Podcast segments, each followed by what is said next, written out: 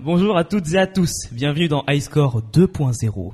Et oui, comme je vous l'avais teasé depuis bien longtemps, la voici enfin, elle est là.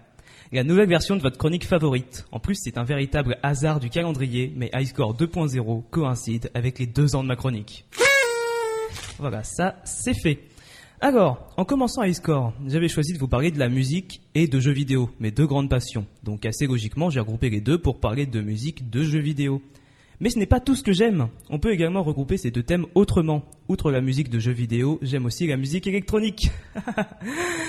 Ma vie est triste. Je vais donc vous présenter un style musical qui m'est cher et qui sent bon la nostalgie, plus connu sous le nom de Vaporwave.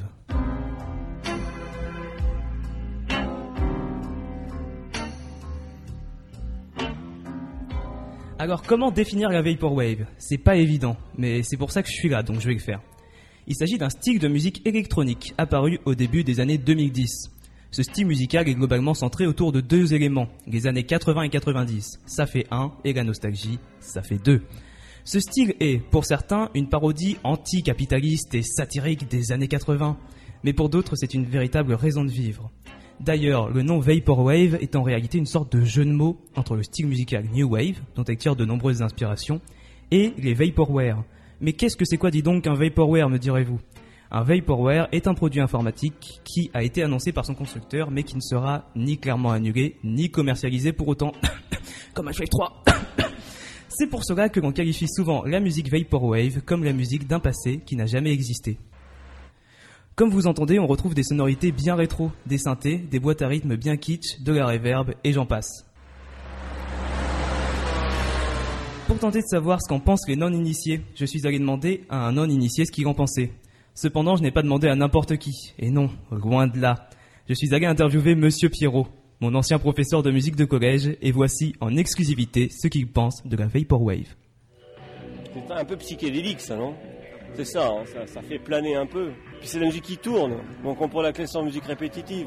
Donc tout est fait sûrement avec des samples, des choses préenregistrées. Non, mais c'est vrai qu'on avait à faire une musique assez, assez planante. ça. Les accords sont souvent un peu les mêmes, c'est des boucles. hein. Donc, euh, Ce qui est souvent original dans ces pièces-là, en fin de compte, c'est pas tellement les accords ni les mélodies, c'est surtout les sons en fin de compte.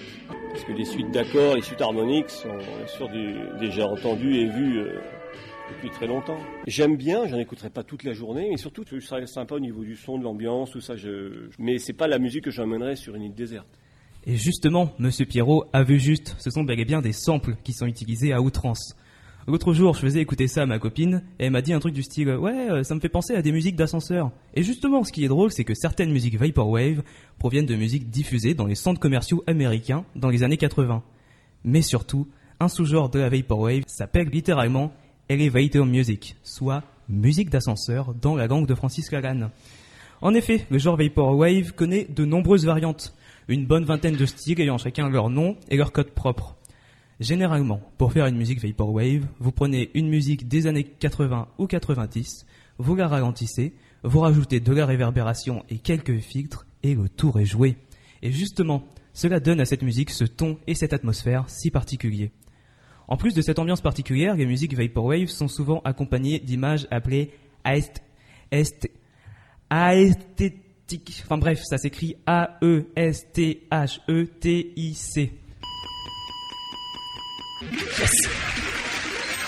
Ces images sont pour le moins surprenantes, souvent avec des teintes rosâtres un peu criardes, des caractères japonais, des bustes de statues antiques et une pléthore de consoles de jeux rétro ou tout ce qui est susceptible de nous rendre nostalgiques de cette fameuse époque que je n'ai malheureusement pas connue. La Vaporwave est donc un courant artistique, musical et visuel à part entière.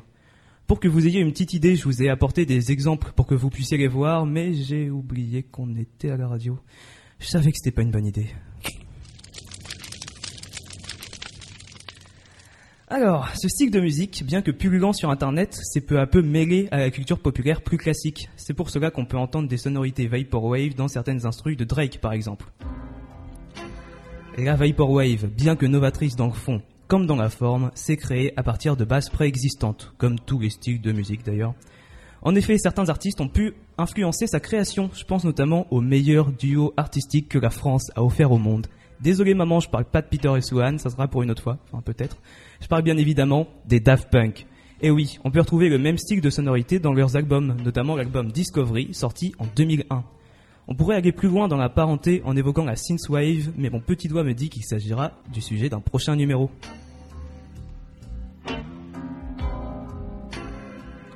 Mais je ne pouvais pas vous quitter sans vous parler de jeux vidéo quand même. Et oui, un jeu assez connu, bien qu'un peu violent, possède une bande son à mi-chemin entre la synthwave et la vaporwave.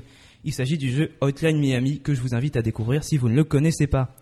Si vous aimez l'ambiance globale, je peux que vous conseiller GTA Vice City, se déroulant dans une copie de Miami dans les années 80. Sur ce, euh, cette chronique est terminée. J'espère que cette découverte vous aura fait plaisir. Je vous souhaite une bonne journée et plein de bonheur à chacun d'entre vous, individuellement et collectivement. À la prochaine.